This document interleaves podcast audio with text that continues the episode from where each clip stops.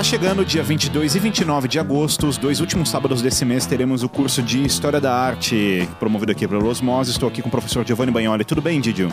Tudo bem, bom dia aos ouvintes. Esses são praticamente os, os convites finais para você fazer a sua matrícula, quer dizer, vir estudar com o Didio sobre História da Arte. E eu quero te fazer uma pergunta, Didio. Do seu ponto de vista, eu sou suspeito para falar porque eu já estudei contigo. Do seu ponto de vista, qual que é a importância de se entender sobre arte, sobre história e sobre história da arte? Para nossa vida atual, culturalmente, eu digo até socialmente e intelectualmente, ter uma noção boa sobre o que a arte promoveu, como ela se desenvolveu, desde as cavernas, vamos dizer, desde o curso do Rio Nilo, desde a Mesopotâmia, arte que eu digo ocidental e, por favor, oriental, africana, por que não, asteca, maia, enfim. Conhecendo isso, tendo uma noção de como ela foi, de como ela se desenvolveu, que benefícios ela trouxe à humanidade, como ela representou religiosamente, politicamente, socialmente e economicamente várias e diversas etapas da nossa história, né? É bom saber que a arte, seja na arquitetura, pintura, escultura, é cá entre nós um reflexo do momento histórico, do contexto histórico, um reflexo brilhante, uma reportagem, uma grande reportagem maravilhosa sobre como o ser humano se comportou nesses aspectos político, social, econômico, etc., durante diversos contextos da história. Portanto, se você quer saber mais, acesse o site, como eu falei, entre em contato com a Cláudia e vamos lá porque são poucas vagas. Vamos ao programa.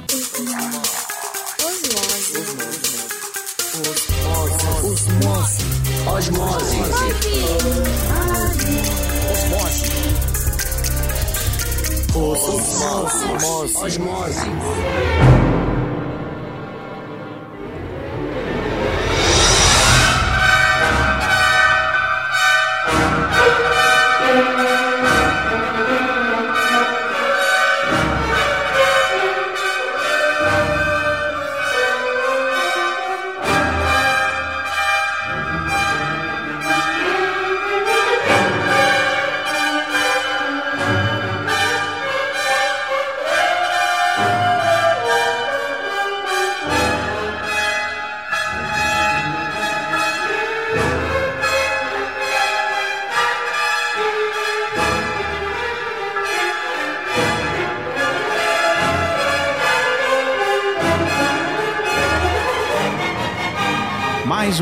no ar, continuando a nossa sequência sobre a Segunda Guerra Mundial. Estou mais uma vez aqui com meu amigo e professor Giovanni Bagnoli. Giovanni, tudo bem? Tudo bem, vamos dar continuidade ao assunto que já iniciamos. E que o pessoal deve estar maluco comigo, porque a gente parou isso, mas claro, é Era bastante, necessário. sim, bastante assunto. Então não vamos perder o tempo, vamos em frente, que eu tenho certeza que vocês vão adorar.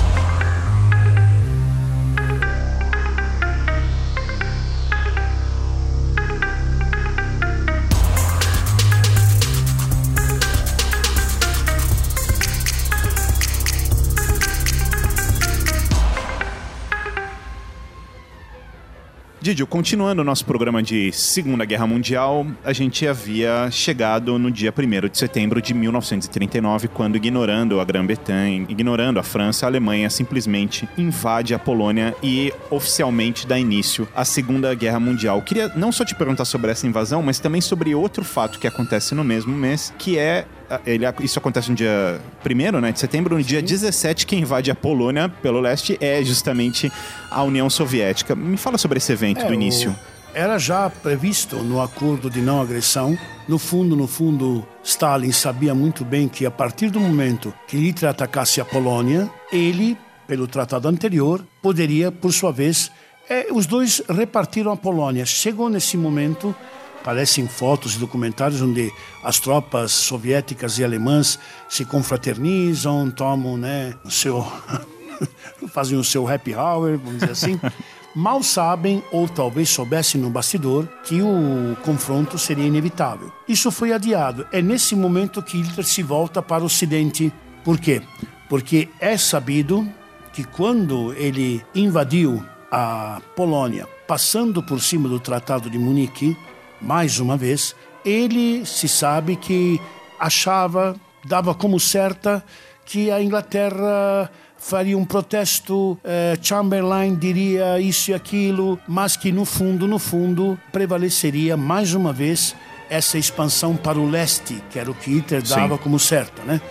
Ele fica, há registros disso, Ele fica consternado. Consternado da Inglaterra tomar essa atitude de declarar guerra, tanto é que o ministro das Relações Exteriores, Joachim von Ribbentrop, diz ao Führer: eh, Olha, a Inglaterra acaba de nos entregar a declaração de guerra, né, o embaixador. E Hitler pergunta: e o que você acha que vai acontecer? Eu acho que daqui a duas horas o embaixador da França vai fazer a mesma coisa. Hitler percebe que tem que enfrentar um problema no Ocidente que ele não queria enfrentar. Não que não soubesse nem não, que não tivesse condições. Tanto é que cá entre nós a França capitula em um mês, é uma blitzkrieg violenta e a, a Inglaterra, Churchill disse, né, nunca tantos deveram tanto a tão poucos. A Inglaterra se salvou porque a RAF comete, fez milagres para eh, evitar os bombardeios não foram evitados, mas a invasão em si. É quando Hitler tomará a drástica decisão de efetivar a Operação Barbaruiva, quando ele já é quase senhor da Europa Ocidental, Bélgica, Luxemburgo, Holanda, todos caíram, França, etc. A Itália é aliada, a Espanha e Portugal são aliados por trás do bastidor, a Finlândia, a Suécia, a Dinamarca. Ele tem meia Polônia, Áustria, Tchecoslováquia, ele tem tudo pronto.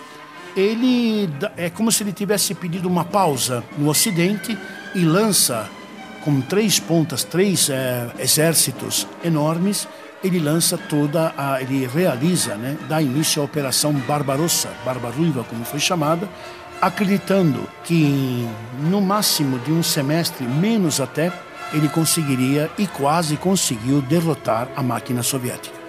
Ele, você falou meia Polônia justamente porque eles, nesse happy hour, quer dizer, a Polônia em 27 de setembro ela se rende, o país é dividido no meio, né? Em Varsóvia eles chegam a esse, esse acordo. E Varsóvia é praticamente arrasada, inclusive pela Luftwaffe. E os líderes da Polônia eles acabam sendo exilados para a Romênia, certo? Sim, na sequência desse evento, a União Soviética ela acaba invadindo a Finlândia, né? Que é a, a tal da Guerra de Inverno. Exatamente. Uhum. Então eles começam justamente. A, e os finlandeses pedem o armistício, né? Sim, eles acabam pedindo, mas olha, Stalin gastou muita munição entre nós, tá? farta documentação, que os finlandeses foram treinados, inclusive, sabe-se, pelos alemães anteriormente ao conflito, né? Eles deram, mas muito, muito braço a torcer para as tropas soviéticas, que eram em número três a quatro vezes superior, mas lutando na, com a neve até a cintura, os finlandeses eram imbatíveis. É que né, haja, sabe, quando a, quando a numeração chega a 20 contra 1, aí não tem, não tem como né, reagir. Sim, e em 40, quer dizer, 39, 40, a Escandinávia é absolutamente devastada nesse aspecto, porque Stalin acaba invadindo a Finlândia e em 40 é quando Hitler invade a Dinamarca e a Noruega, né? E a Dinamarca mais inteligente se rende no dia. Sim, sim, sim, não. Ah, cá entre nós. Não precisa, é... que precisa pessoal, é, é, algo do tipo, não precisa quebrar nada, pessoal, não fica à vontade. Entra. Mas, é, Saulo e ouvintes, é notório que em muitos países europeus, cito por exemplo a Macedônia, a Croácia, a própria Sérvia, na época, quando se fala ainda em Iugoslávia, de maneira assim geral, na própria Suécia, na Holanda, por incrível que pareça, e em outros países, havia confirmadamente simpatias exageradas, inclusive pelo próprio nacionalsocialismo alemão. Uhum, a SS alemã chegou a ter tropa de legião estrangeira Está em livros, hein, meus amigos, não estou inventando. Mas milhares e milhares e milhares de pessoas.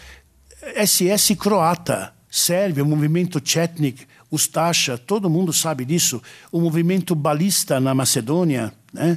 de grandes simpatias e de aliança com. Não podemos esquecer, mero comentário, que quando as tropas, eh, quando a invasão é feita na União Soviética e o grupo de exército sul invade a Ucrânia, as tropas alemãs são recebidas com flores pelos ucranianos que queriam se ver. Isso eu tenho testemunho de pessoas hoje falecidas uhum. que fizeram a guerra, eram recebidos como libertadores do jugo soviético. Caramba. Sem dúvida. A, a gente a, acaba chegando num momento que era, como você disse, inevitável. Quer dizer, Hitler ele volta seu olhar totalmente para o leste, né? E aí vem um período em 40, né? Quer dizer, no primeiro ano oficial, o primeiro ano da guerra se a gente considerar o primeiro semestre é o segundo de 39, mas então o segundo semestre da guerra, ele faz uma destruição, assim, uma invasão absolutamente inacreditável, né? Quer dizer, primeiro quando ele ataca a Europa Ocidental, ele vai para a França e para os Países Baixos, a Holanda, como você disse, né? Luxemburgo é ocupada em 10 de maio. É, a Holanda se rende no dia 14. A Bélgica no 28 de maio ainda. Quer Sim, dizer, sim. em maio ele tem Questão de um mês. Três ele- vitórias. Exatamente. No dia 22 de junho, a França assina um acordo pe- do- pelo armistício, né? Que é dividida pela metade, o governo de Vichy e, e a França independente, digamos assim, né, do De Gaulle. Sim, e, e aí o sul da França ele acaba sendo estabelecido como um regime colaborador dos, dos nazistas, né? É, que é, é o preço que o Marechal Petain pagará futuramente. Ele chegou a ser condenado à morte. Sim, mas não havia. Petain salvou, cá entre nós. O Marechal Petain, herói da Primeira Guerra, quando assina o armistício no mesmo vagão que obrigaram a delegação alemã a assinar O né, tratado. O tratado. Hitler manda buscar o mesmo vagão, Quer dizer, humilhando a, a- a delegação coisa é moral, francesa. né? Sim, sim, tem muito. era tem muito totalmente disso. moral. É aquele revanchismo que chega até essas minúcias. Sim. Petain salva, é inegável, metade da França, porque senão a máquina alemã varria todos. Depois foi julgado ele, o Lavalo, Sim. o governo, o famoso governo de Vichy foi julgado como traidor. Laval foi fuzilado e o Petain escapou do fuzilamento por um triz, a prisão perpétua. O coitado do Marechal já morreu alguns anos depois. A França acaba sofrendo é, algo brutal nesse mês, porque, por um lado, tem esse fato da Alemanha que a gente citou, mas é, na sequência a Alemanha invade. oh, desculpa, a Itália invade o sul da França, não? Sim, foi, aquela foi uma atitude de Mussolini também só para poder participar, um, apunhalada pelas costas, como Sim. foi dito. Também era, era uma antiga divergência, muitas divergências que vinham da primeira ou pós-primeira, tiveram nos primeiros, no primeiro semestre da guerra, tiveram o seu acerto de contas, né? Sim, sim. Eu te pergunto até se não tinha até um fator de você como italiano que é, porque italiano e francês não se bica, né? Até, se- sempre tiveram se- chamadas as irmãs do Mediterrâneo, mas coisa nenhuma. E naquele momento, muitas divergências surgiram. Ah, Um, um- lembrete, já que você comentou do caso da divisão da França. Dentro da França e dentro da Inglaterra, todo mundo sabe, e os ouvintes também tenho certeza que sabem, ou sabem como acessar, mas movimentos simpatizantes com a Alemanha contra a União Soviética, descarado. Sim, sim. Até hoje é curioso lembrar que, poxa vida, mas por que que então, né?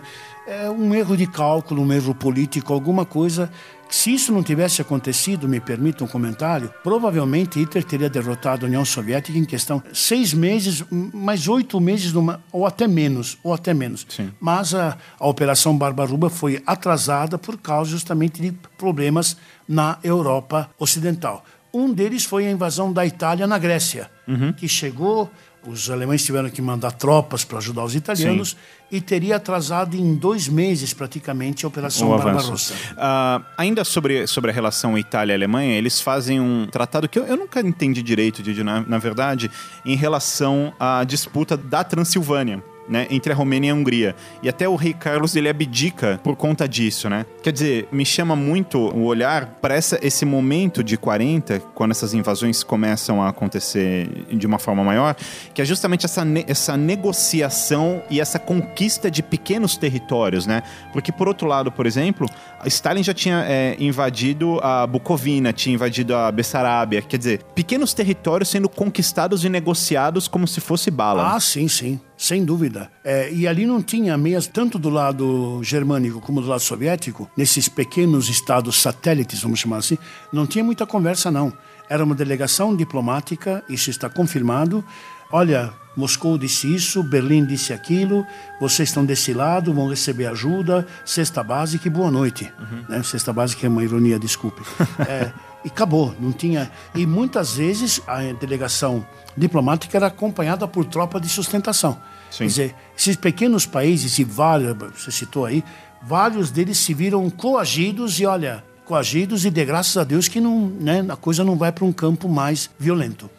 Hitler acabou tendo uma vantagem territorial muito interessante, porque a partir do momento que ele tem a Dinamarca, a Noruega e Stalin tem a Finlândia, quer dizer, ah, um ataque vindo do norte, pri- principalmente por conta da- das temperaturas, etc., é praticamente impossível. Por um lado, ele tem Stalin, que ainda não entrou em embate direto com ele, eles ainda estão fazendo essas negociações, e embaixo ele tem a Itália, né? Que é justamente quando a Itália, em 40, ela invade a região do Egito, né? Que era mandato britânico, não era? Sim. Na verdade, nesse momento, em 40, a única opção digamos, a única dificuldade que ele supostamente teria e não teve seria vindo do leste, né? Porque Sim. quer dizer, o oeste ele não tinha problema nenhum, o norte era praticamente impossível e a Itália fez o trabalho no Mediterrâneo. É, praticamente a Itália, que a Líbia, a Líbia era italiana, né? Aí tem, tem já um conflito com o Egito, que era protetorado britânico, que vai depois ocasionar toda uma retirada das tropas italianas, um recuo. Meu pai participou desse, desse, desse episódio, até que o general Romeu, alemão, com o Africa Corp, vai ajudar os italianos e vai praticamente eh, rechaçar o ataque britânico, Montgomery, que assume, até a famosa Batalha de Alamein, no Egito. Aham, sim. Quer dizer, quase por pouco, por pouco, teríamos, teríamos que entrar em considerações da chegada da, do Quinto Exército Norte-Americano. Aí já é um outro momento da guerra. Rommel é derrotado e, eh, no caso, o norte da África será perdido pelo eixo. Sim, o eixo, inclusive, ele é formado, quer dizer, em 40 que a Alemanha, o Japão e a Itália assinam, né? o- Como é que é o nome? Pacto Tripartite, Tri- né? Tripartite, isso. Ah, só que também é nesse ano que, por exemplo, a Eslováquia, a Hungria e a Romênia, elas entram pro eixo, né? Sim, a favor. A Hungria era notoriamente a favor da Alemanha. Sim, até que em 41 a Alemanha envia o Africa Corps justamente para ajudar o, o eixo, quer dizer, a Itália na, Na, na África. no, sul, no norte, desculpa, da norte África. da África. E a Bulgária, aliás, a Bulgária também entrou no eixo, não entrou? Sim. Tá. Bulgária e Romênia tinham simpatias de- declaradas pelo eixo. Quer dizer, é impressionante perceber como em 41, dois anos de guerra, o eixo ele, ele tá cada vez maior, mais forte, e a Grã-Bretanha ela se sente cada vez mais isolada e, e sozinha. É né? por isso que Churchill pede o apoio de Franklin Delano Roosevelt na Carta do Atlântico. Aliás, o Churchill, ele não era primeiro-ministro quando a guerra inicia, era? Não, né? Não, Chamberlain era o primeiro-ministro. Logo em seguida, Churchill, se não me engano, era Lorde do Almirantado e assume questão de meses depois do início do conflito. Não chega, que eu lembre, não chega a um ano, ele assume com aquela frase: nunca tantos deveram tanto ou tão poucos. Sim. A gente está falando da formação do eixo, e aí eu quero chegar num momento muito interessante, que eu acho que é uma grande virada, Didi. Se eu estiver falando bobeira, me corrige, por favor. Imagina. Mas é em 41, em junho de 41, é quando a Alemanha e o eixo ele se une na invasão contra a União Soviética, né? Certo, Ah, certo. E isso provavelmente pega Stalin de surpresa, não? Totalmente. Totalmente o avanço alemão é a Blitzkrieg é violenta e olha, Stalin se salvou, vamos dizer assim. Mais uma vez cito fontes bibliográficas interessantíssimas, quer dizer, está está registrado. É que muita coisa, meus amigos e minhas amigas, veio à tona na década depois, depois até da Guerra Fria, vamos falar claro. Mas eh, os Estados Unidos, Franklin Delano Roosevelt, via Vladivostok, o que mandou de equipamento pelo Oriente para ajudar a Stalin foi algo assim de vendendo, vendendo, vendendo, vendendo. Stalin nunca pagou, né? Mas eh, se não fosse essa ajuda, notoriamente não é à toa, não é à toa que o ataque a Pearl Harbor, que nós sabemos hoje foi praticamente forjado pelos Estados Unidos, ou melhor, permitido, conivente, se bem que foi o motivo para dizer que era um ataque covarde, suicida, eh, não sei o quê. Era uma mostra de.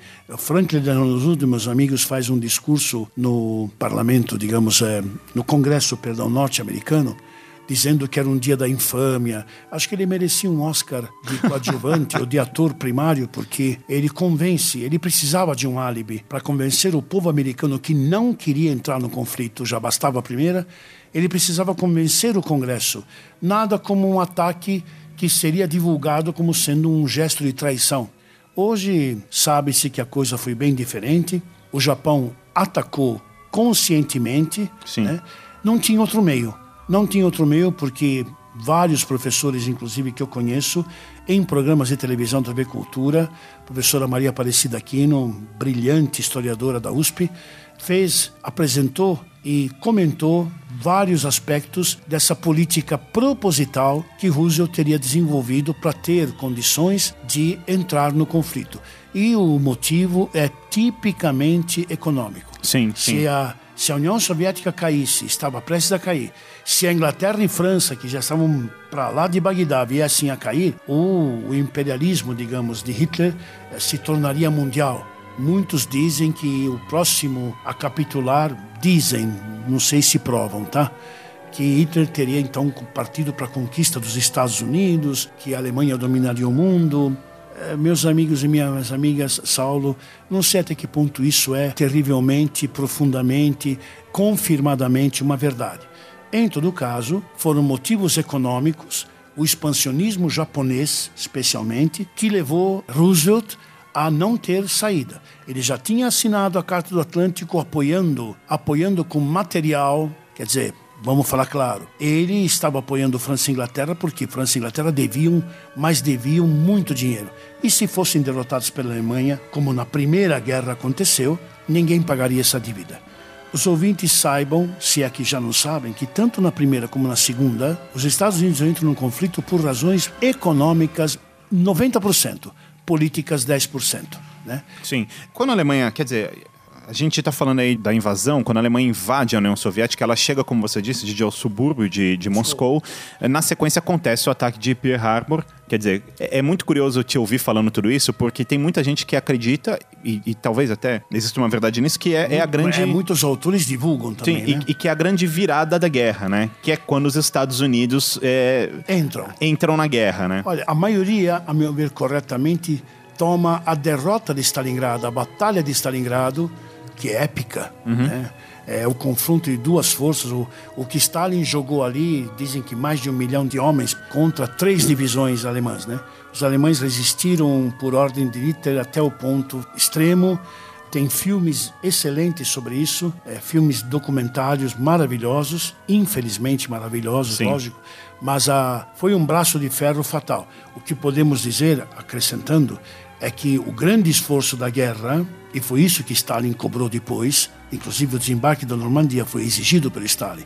Por quê? Porque à frente, a, quem suportou o grande impacto da Alemanha militarmente falando, foi a União Soviética, uhum. que perdeu 20 milhões de pessoas. Sim. Nesse período todo, final de 41, começo de 42, primeiro semestre de 42, a gente tem todos esses fatos. Então, o ataque a Pearl Harbor, no dia seguinte, os americanos declaram guerra contra o Japão, e aí, dois ou três dias depois, o eixo declara guerra, claro, contra os Estados Unidos.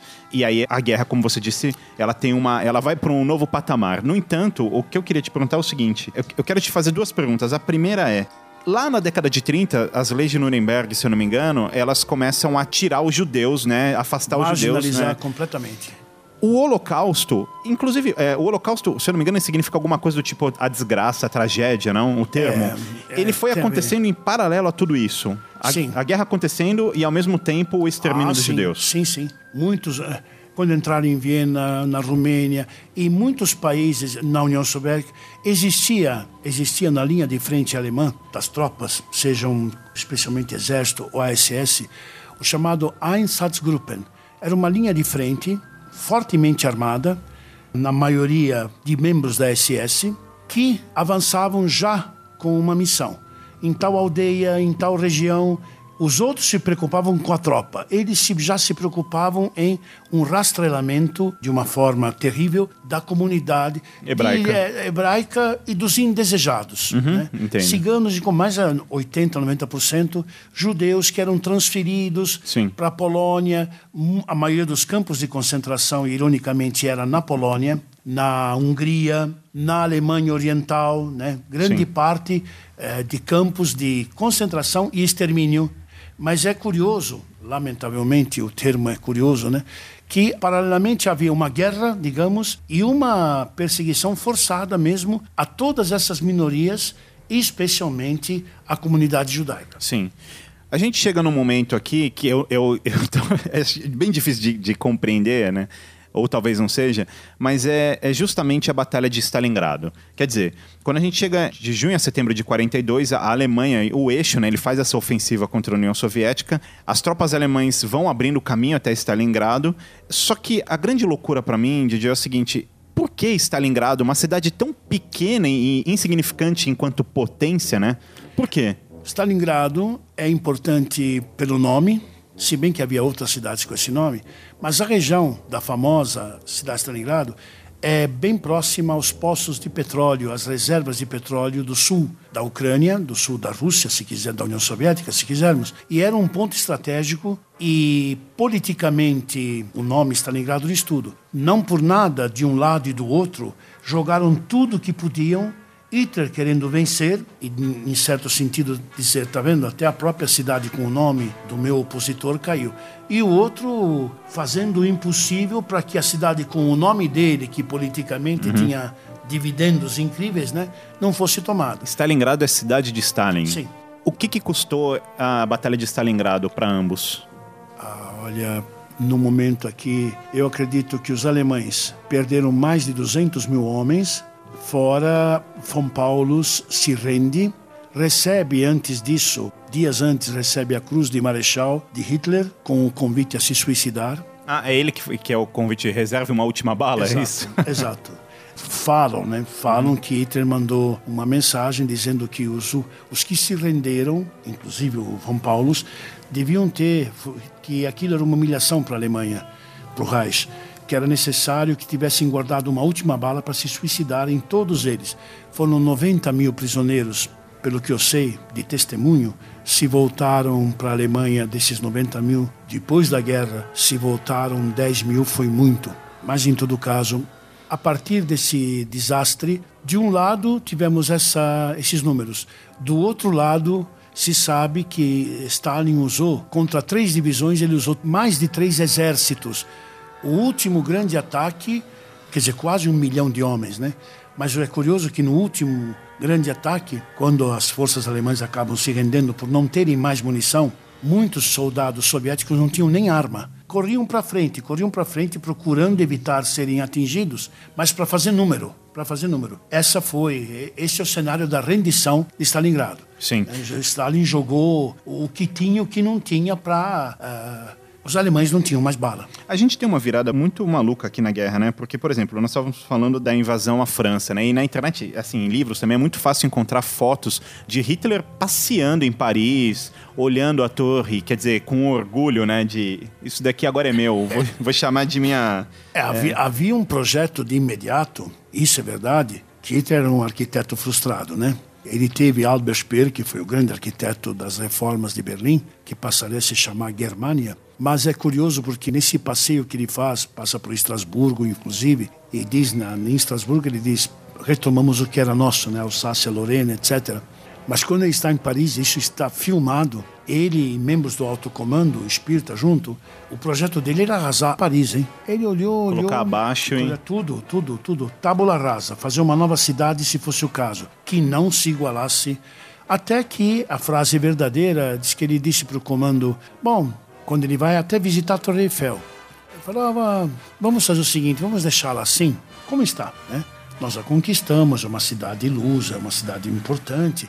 Quando a nossa Berlim ficar pronta com o meu projeto arquitetônico, é, aqui vai parecer uma favela, né? Então vamos deixá-la como está. Imagine o projeto que ele tinha para a futura Germânia. No entanto, olha a virada, né? Porque a gente está falando desse momento, quer dizer, a glória da, das invasões da Alemanha, só que depois da Batalha de Stalingrado, que é uma grande tragédia, ele ainda sofre uma outra sequência de tragédia. Os americanos já estão trabalhando com os britânicos, eles invadem e conquistam o Egito, né? E passam a trabalhar em toda essa região do Mediterrâneo, trazendo só baixas e baixas para a Alemanha, né? Ah, sim. A entrada dos Estados Unidos, a, o, o equipamento que os norte-americanos conseguem fazer e que reergueu fique bem claro, reergueu, esse era o propósito de Roosevelt, a economia norte-americana totalmente, ainda talvez sofrendo os efeitos da grande crise de 29, né, do craque da Bolsa, todo esse equipamento, navios e navios, navios, meu pai lembrava disso, meus tios lembravam disso, aviões, as fábricas uh, norte-americanas não, não eram bombardeadas, então podiam produzir manhã, tarde e noite. Eles faziam um destroyer por dia, se quisessem. Caramba. Em uma semana, um destroyer estava pronto. Tanques, e toda essa ajuda para soviéticos, para ingleses, tudo isso fora o envio de tropas. Aí o Roosevelt foi meio cauteloso, né, como na primeira. Tropa mesmo, quem mais exigiu foi a tenacidade nipônica. Aí os norte-americanos apelaram para as duas bombas atômicas para não ter que, que, gastar mais vidas humanas, é o Sim. que dizem, né? É, eles acabam junto com os britânicos, com os americanos, como eu disse, eles conquistam o Egito, depois eles vão para a Tunísia, a, a, rendição na Tunísia, né? É. Que era da França. E então entram na Itália, e se eu não me engano, pela Sicília, sim, não é isso? Sim. Pela Sicília. Sim. Que é um ponto estratégico para a Itália, não? Ah, sim. Foi um desembarque até famoso, porque praticamente não dispararam um tiro. Hoje se sabe que o acordo foi feito em Nova York com a máfia. Acreditem se quiserem. Foi feito um acordo e a máfia siciliana para evitar mortes, ah, quer dizer, a máfia de Nova York teria dito para os parentes, né, uhum. para as famílias, não oporem nenhuma resistência, o governo de Mussolini seria derrubado e de fato posteriormente foi. Né? É, o, é o Badolho que entra, né? Exatamente. Uhum. Depois, é bom lembrar que depois Hitler manda libertar Mussolini numa operação famosíssima, um resgate mirabolante. É instalada a República de Salò, no norte da Itália, em Milão, que será uma república, porque a monarquia é restaurada, uhum. né? Será uma república que vai sobreviver até o fuzilamento de Mussolini mas, posteriormente. Mas Mussolini, quando é deposto e eles colocam Pietro uh, Badoglio. Badoglio no lugar, o Pietro Badoglio ele continua pertencendo ao eixo e sendo um aliado? Não, não, aliado, não, não. Não, não. Aí é assinado um armistício. Metade da Itália, é irônico, triste até, no meu caso, desculpem, metade da Itália passa para o lado dos aliados e a metade de Roma, praticamente para o norte, né, passa uh, mantém a força, mantém a força a aliança com a Alemanha. Por quê? Porque quando Mussolini é libertado e reinstalado no poder em Milão, o nome simbólico é República de Salò. Uhum. Né? Várias divisões blindadas alemãs vêm Sim. pelo norte, passam pelos Alpes, vêm da Áustria e ocupam a Itália. Porque o exército fascista fica limitado a uma tropa, né, uma, um coadjuvante. Quem segurou as pontas, quer dizer, os norte-americanos, palmo a palmo, tiveram que conquistar toda essa, até o norte da Itália, até quando Mussolini é fuzilado, que estava tentando ir para a Suíça. É aí que Stalin já fecha um cerco na Alemanha, vindos pela França e pelo norte da Itália, quando Eisenhower retarda, retarda a, o avanço para permitir que Stalin tome Berlim. Porque foi feito um acordo em Potsdam, eh, perdão, perdão, na conferência de Teherã e na conferência de Alta, né, Potsdam é posterior, me desculpem, Potsdam, aliás, já está até o Truman, eh, o, o, o, Roosevelt já faleceu. Nessas duas anter, conferências anteriores, Teherã e Alta, Stalin exigia como troféu que Berlim devia ser conquistada pelas tropas soviéticas, que no dia 1 de maio de 45 a bandeira da União Soviética devia estar tremulando no Reichstag. Recomendo o filme A Queda, excelente documentário bem feito sobre a realidade. Os alemães resistiram até o último para não entregar em Berlim, mas acabaram capitulando. E hoje se sabe que o troféu de Stalin custou 350 mil homens. Sim. A Batalha de Berlim para o lado soviético, hein? Ainda sobre o, sobre o Badolho, é, porque ele é colocado lá e a missão dele é muito simples, é reconstruir ali um governo, reconstruir uma algo ali, né? Sobre a monarquia, hein? Sobre, sobre a monarquia. Sim. E ele acaba se rendendo uh, e se entrega ao, aos, aos aliados. Aos aliados. Sim. Eu quero te fazer uma pergunta polêmica sobre a Itália nesse Sim. aspecto. Existe, se qualquer pessoa procurar aí na internet, ela encontra fácil. Ainda na época de Mussolini, quando existe essa aliança com Hitler, e a gente também está falando do início do Holocausto, existe um, uma filmagem do Papa, na época, dando a bênção para essa união, enfim, para tudo que viria a acontecer. Eu queria te perguntar sobre isso, porque é uma. É uma é, o Pio XII, no caso. Sim é, lamento, talvez, se algum ouvinte ou alguma ouvinte, é, os católicos mais fervorosos não aceitam muito essa ideia, mas a Pio XII, é sabido, silenciou muito sobre. Primeiro, ele apoiou claramente o eixo Roma-Berlim, ele foi núncio papal em Munique, falava alemão brilhantemente, todo o seu staff, isso é sério, gente, todo o seu staff era alemão quando Hitler atacou a União Soviética, ele fez missa, estou falando sério, missa de ação de graças na Praça de São Pedro, né, porque finalmente a fé cristã estava atacando o ateu soviético, o ateu comunista, bolchevista, enfim. Posteriormente, mesmo com as leis raciais que Mussolini foi obrigado a aceitar e a pôr em prática, que é um reflexo de Nuremberg, mesmo assim, ele foi conivente de um lado, sempre dizendo: é, o povo alemão é católico, eu não posso interferir.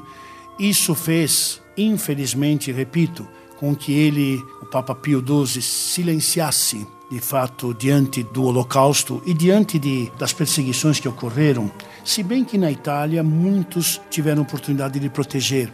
O próprio Papa, sabemos que uma parte da comunidade judaica de Roma foi escondida, amparada em mosteiros, mas uh, existe o filme que eu recomendo chamado Amém, maravilhoso, fato verídico que mostra muito, muito bem uh, um lado meio obscuro da postura do Vaticano, da postura política que o Papa Pio XII assumiu. Posteriormente, Roma foi até, durante o conflito, declarada cidade aberta, não foi bombardeada, pouca coisa aconteceu de bombardeio. Por quê? Porque os tesouros artísticos ali, arquitetônicos, são até hoje inenarráveis, né? A partir da tomada de Roma, onde o Vaticano teve uma importância política muito forte, sabemos hoje que há muitos contatos telefônicos entre Hitler e o Papa Pio XII, onde Hitler intimou sua santidade a providenciar, a promover, e nós sabemos que é verdade, a ocultar posteriormente muitos líderes do nazismo que acabaram migrando para a América Latina, não preciso dizer para que países, né? Sim, sim. Com o aval e documentação falsa fornecida pelo bispo Rudel da própria Santa Sé. Sim, é, esse fato de Roma não ter sido destruída é assim é um alívio, eu acho. Porque, Graças a Deus. É, não, exato. Porque assim, Roma tem essa característica de que se, você, se a gente pega dois extremos, por exemplo, o Colosseu, o Coliseu e o Vaticano, é um raio ali de dois quilômetros e meio de um for, ao outro. se for. É, então, a quantidade de coisas dentro de um pequeno raio, Panteão, Fontana de Trevi, quer dizer, é meia dúzia de bomba, teria colocado Roma acabou abaixo. tudo. É, Basílica de São Pedro, inclusive, né? Sim.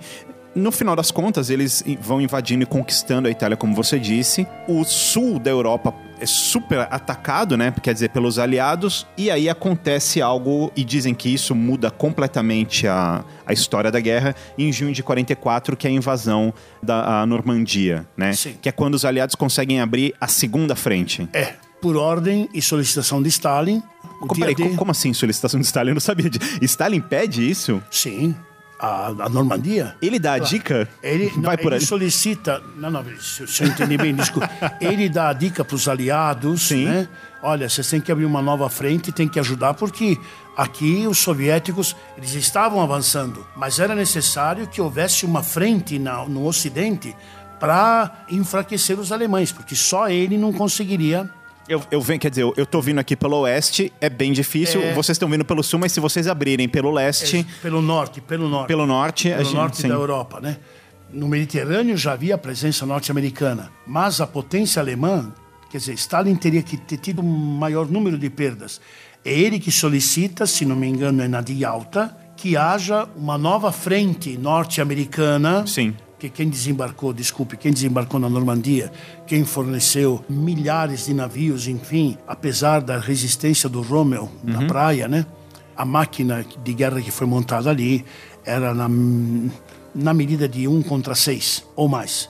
E olha que ainda perderam, perderam muita gente nas praias da, da Normandia. Até hoje essa- esse desembarque é comemorado, mas o desembarque foi feito por, digamos, solicitação prévia e depois por uh, obrigação para aliviar o peso que a União Sim. Soviética estava suportando. E ali o que eles tinham de força na Normandia foi colocar. Aquilo foi um genocídio completo, né? A gente pode chamar de uma das grandes batalhas da Segunda Guerra Sim, Mundial. O desembarque, é, o desembarque na Normandia é puramente força.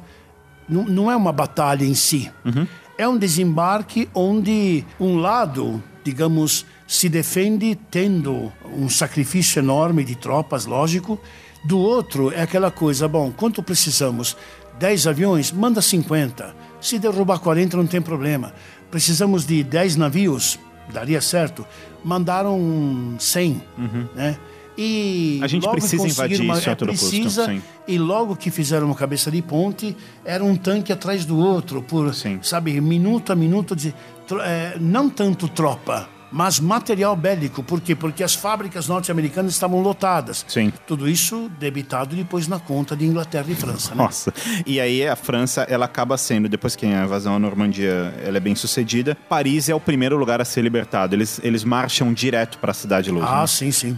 E o famoso desfile de tropas norte-americanas, já um prévio aviso para a resistência francesa comunista, digamos, os partisãs, Sim. de que dizem alguns que já havia um certo clima que posteriormente será chamado Guerra Fria. Sim. Isso é em agosto de 44, né? De Gaulle, de Gaulle entra em Paris é, triunfando, né?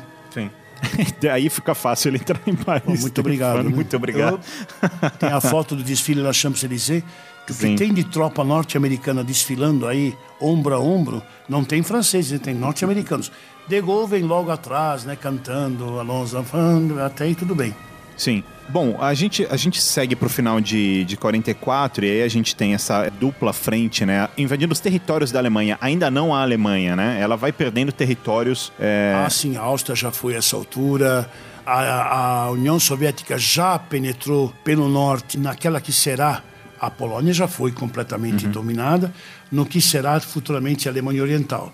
Os norte, os aliados, França, Inglaterra e Estados Unidos, já naquela região de Colônia, Sim. naquela região ali da mais para o sul da Alemanha, Speyer, Frankfurt.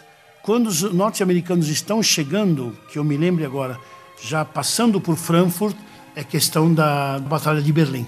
Sim. Que os americanos não chegaram em Berlim antes porque há outro acordo também, né? Em alta. O Stalin tem direito, por suportou grande parte da guerra, etc, etc. Stalin tem direito a conquistar Berlim. Só que, cá entre nós, Churchill e Roosevelt não esperavam que Stalin ocupasse tudo, tudo que eu quero dizer, que houvesse Alemanha Oriental e Ocidental. Sim. Achavam que seria conquistado, depois os soviéticos voltariam para casa deles e boa noite. Erro de cálculo total. Sim, sem Aí dúvida. Churchill percebeu, falou: puxa vida, hein? Hum, perdemos meia Europa. Os americanos eles acabam cruzando o Reno, né? Então Sim. eles vão se aproximando cada vez mais. Fizeram aquela, aquela confraternização famosa, que foi filmada duas vezes, inclusive. Que a gente tá falando aí mais ou menos em meados de março de 45, estamos perto do final da guerra. É, entre o Reino e o Elba, Sim. exatamente. E aí você tem de um lado os americanos e do outro lado os russos, quer dizer, a, a tropa de Stalin, Soviéticos, os soviéticos, e, e eles literalmente cercam Berlim. Mas algo histórico, eu já li algumas coisas, algumas crônicas, Berlim resistiu ainda por Puxa. dias, quer dizer, existia uma, uma força ali, Sim. era o que? A SS. É praticamente o que sobrou da SS, que jurara fidelidade a Hitler. O bunker de Hitler estava sitiado, mas no filme A Queda, a essa altura, meus amigos, Hitler estava completamente, mentalmente até perdido, não vamos negar. Todos esses líderes tiveram momentos onde. Né? E nesse caso, Hitler falava aos seus generais, olhando mapas e citando tropas que não existiam mais, divisões que haviam já sucumbido. A Batalha de Berlim, acho que pela segunda vez eu cito, eu cito o filme A Queda, fantástico, historicamente muito bem feito, que é o relato, se, se fundamenta, é um filme alemão recente, se fundamenta sobre o, toda a narrativa de uma secretária da chancelaria. Que incrível. Não, não lembro, não lembro o nome da, da atriz que faz, mas o intérprete do papel de Hitler, que é um, um ator dos favoritos de Fassbinder, me foge no momento o nome, me perdoe, mas um grande artista, aquela mão tremida, aquele, aquele Hitler que sucumbe e se suicida. Mesmo assim, há um fato curioso citado no filme, que é verídico. Um ator faz o personagem, um, um personagem politicamente de máxima importância, que é o ex-ministro da propaganda, Joseph Goebbels. Goebbels, é que o famoso suicídio, o, suicídio, a morte dos filhos, da esposa, a Magda, que era uma nacional-socialista, assim, a, a medula. Enfim, tem um momento onde um oficial, um general da defesa de Berlim, já, já com as tropas em, de Hitler no subúrbio, telefona para o bunker e diz ao ministro Goebbels, ministro, por favor, há muitos idosos na rua com armamento, né, que fazem parte da tropa voluntária, que o Goebbels tinha organizado.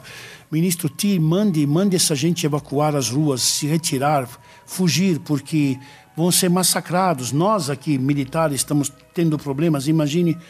E Goebbels teve uma frase histórica assim, até absurda, né? General, foram eles que nos levaram ao poder. Arquem com as consequências. E desligou o telefone. Ah, muita gente foi morta, pessoas de cabelo branco que defendiam a cidade com ah, armas meio, né, uma pistola, um rifle. Sim. Mas ah, Berlim resistiu até o fim. Logo ah, ao suicídio, quer dizer, quando o comando alemão manda uma delegação para a frente soviética, inclusive no filme mostra eram oficiais que falavam russo. Eles assinam praticamente a capitulação da cidade. Pelo que sabe, nesse momento Hitler está se suicidando no bunker. Ele comete o suicídio, quer dizer, ele sabia o que ia acontecer com Goebbels se ele se ele... É. É, Ele não ia permitir. Churchill queria vivo, né?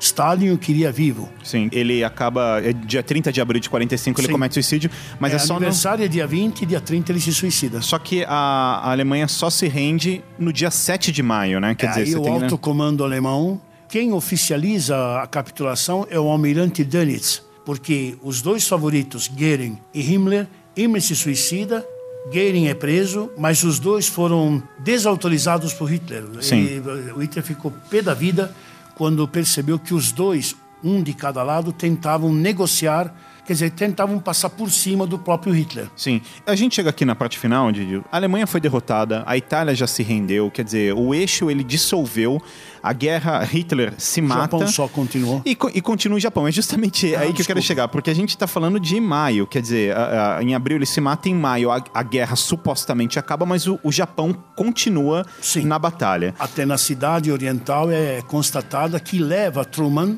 a apressar o projeto, infelizmente, né, da bomba atômica, lá em Los Alamos com Oppenheimer, até que na conferência de Potsdam, quando Truman está presente, Stalin e Attlee, Churchill já caiu, chega a notícia, a criança nasceu. E Truman teria usado o bombardeio, é uma hipótese, não afirmo que seja verdade. Vários autores dizem que Truman anunciou a Stalin que ele tinha uma arma, né? Não deu grandes detalhes, mas ordenou o bombardeio atômico em Hiroshima e Nagasaki, não só para, digamos, eh, derrotar o Japão da maneira mais terrível, é um holocausto, a meu ver, é um assassinato em massa. Então o senhor Truman tinha que estar, a meu ver, me permite, Nuremberg. no, no tribunal de Nuremberg. Sim, senhor. Que a própria tripulação, quando lançou aquela bomba e viu o que fez, teve gente aí que desparafusou. Em todo caso, eles venceram a guerra, então o assassino é só quem perde. Porque naquele momento a guerra poderia ter sido vencida, quer dizer, com É, a- mas o que é verdade, tem que ser dita, é que os japoneses não cederiam, mas teria que ser um esforço humano, um, perdas enormes, que em- a bomba atômica gerou perdas só, perdas e consequências, né? Só para o lado japonês. Sim. Tanto é que na segunda bomba, que eu me lembro, foi a primeira vez que o povo japonês ouviu a voz do imperador ao rádio. Isso está em documentários. Muitos, quando foi anunciada a rendição, muitos cometeram araquiri por se considerarem indignos. Quer dizer, o fanatismo ali, a defesa da- do arquipélago japonês, nossa, nem se compara. E Truman queria intimidar justamente Stalin. Stalin, ah, claro. Sim, Claro. porque a, a noção de Guerra Fria, quando a doutrina Truman se consolida logo após o fim da guerra, é notório que as antipatias já eram bem. Por enquanto, sorrisinho, temos as fotos do Truman dando a mão, né, cruzando os braços, dando a mão para Stalin de um lado, para Churchill do outro, Churchill de charutão, Stalin parece um avô, todo mundo sorrindo, todo mundo feliz. Mas ah, depois de Potsdam, a coisa começou a degringolar num ponto que Sim. para finalizar, Truman percebeu, Stalin avançou de tal maneira que Churchill disse: Olha, foi de Tetlin ao- do Báltico a Trieste se estende uma cortina, num pronunciamento famoso numa universidade, chamada Cortina de Ferro. Muitas capitais que antes, né, com muita amargura, ele percebeu. Ele percebeu que, na verdade, né, a coisa da Europa tinha que ter. Quer dizer, o confronto com a Alemanha foi um erro provocado por Hitler e Claro. só um detalhe. Por isso, por isso que Hitler manda o Rudolf Hess fazer aquele voo famoso Sim. que veio à tona há uma década ou mais atrás, que aquilo foi interpretado de maneira completamente errada depois da guerra. Quando Rudolf Hess foi julgado em Nuremberg e pegou prisão perpétua, isso é notório, iam libertá-lo, 90 e tantos anos, de repente ele faleceu. Hoje se sabe que ele foi assassinado, porque se ele saísse e abrisse a boca do que ele sabia, né? Diziam que ele estava louco. Louco, desculpe, sou eu. ele, ele sabia de muita coisa, por mais que tivesse 94 anos, se não me falha a memória. Há documentários que o filho dele põe a boca no trombone. Ele tentou, ele teria feito um voo, que depois foi desmentido. Não, ele está louco. Quando a coisa naufragou, os dois lados, né? Mas é bem, bem provável, eu falo como um, um estudioso da história, não como uma autoridade, que Hitler tenha encaminhado Hess sabendo que havia muita simpatia na Inglaterra para um acordo para pagar com a guerra, fazer um acordo, juntar forças e atacar a União Soviética. Sim, sim. Quer dizer, foram seis anos de batalha, a partir do momento da invasão da Polônia, 85 milhões de vítimas. Ah, só os soviéticos, o Stalin contava de 20 a 22 milhões. 6 milhões, infelizmente, da comunidade hebraica. Sim, sim. E no final das contas, quer dizer, é, Israel surge depois, né? Quer dizer, enquanto Aí, Estado. 48, na Guerra Fria já. Sim. E com apoio Stalin simpatizou, de... Uhum. hein? Stalin simpatizou porque havia numa proposta de kibbutz socialista. Uhum. Ben Gurion e muitos ali, muitos que vieram inclusive da União Soviética. É, é curioso, me perdoem o termo, curioso no sentido da palavra que a comunidade hebraica, judaica, desde a Idade Média, desde que o cristianismo se consolidou na Europa, estou falando do feudo de Carlos Magno, etc., sempre foram perseguidos, hein? A perseguição nazista alemã é violentíssima, mas saibam, se já não sabem, que durante séculos muitos pogroms na Rússia czarista, eh, muitos guetos foram invadidos, muitas vezes com a conivência de papas, inclusive. Sim. Aliás, né? no, no próprio século XVI havia o gueto romano, não? Sim, sim. A minha cidade de Bolonha, até hoje, no centro, tem Rua dos Judeus, que é paralela à Rua do Inferno. Os, os cristãos tinham, usavam esses nomes de propósito. O gueto hebraico de Bolonha existe até hoje. Existem as ruelas estreitas, bem medievais, hoje com lápides, porque infelizmente ali também foram deportados muitos judeus para a Alemanha de Hitler e desapareceram. É lamentável, Claro. mas isso infelizmente aconteceu. Só quero dizer que as perseguições remontam por serem né, vistos como assassinos de Cristo, por serem vistos como agiotas, por serem vistos né, como usurários, tá? No caso, há um depoimento de um professor da USP, inclusive, sobre isso. No caso alemão, né, no caso nazista, é que ali a coisa foi muito matemática. Mas muitos outros países silenciaram e sabiam, né? Sim. E não deram a mínima, como que dizendo, deixa, né? Claro. Não, não nos interessa. Cito quantos trens blindados da França não foram mandados com deportados judeus. Tem documentários na History Channel sobre isso. Sim. Didi, chegamos ao final da Segunda Guerra Mundial. Espero que nunca aconteça uma terceira. Até porque... Vamos, vamos, vamos torcer, né? Tinha uma frase, acho que, que era de Einstein, que ele falava que a Quarta Guerra Mundial seria feita com pau e pedra. Ah, é. TACAP, claro. Sem dúvida. E eu aproveito para mandar um abraço mais uma vez. Agradeço o Saulo. Mais uma vez, espero os nossos ouvintes para os dois sábados, dois últimos sábados de agosto, num passeio pela história da arte. Exato. Muito obrigado. Então, se você tem curiosidade, acesse aí osmos.com.br ou mande e-mail para a organizadora, claudia.colosseu.com.br. Entra lá no site, vai em cursos, olha, são dois sábados, começando de manhã ainda até o final da tarde. História da arte, assim, você vai começar no Egito, a gente vai chegar até o século XX, né? Quer dizer, vem com a gente, vai ser super legal, a gente continua esse papo lá e nos vemos na semana que vem. Valeu!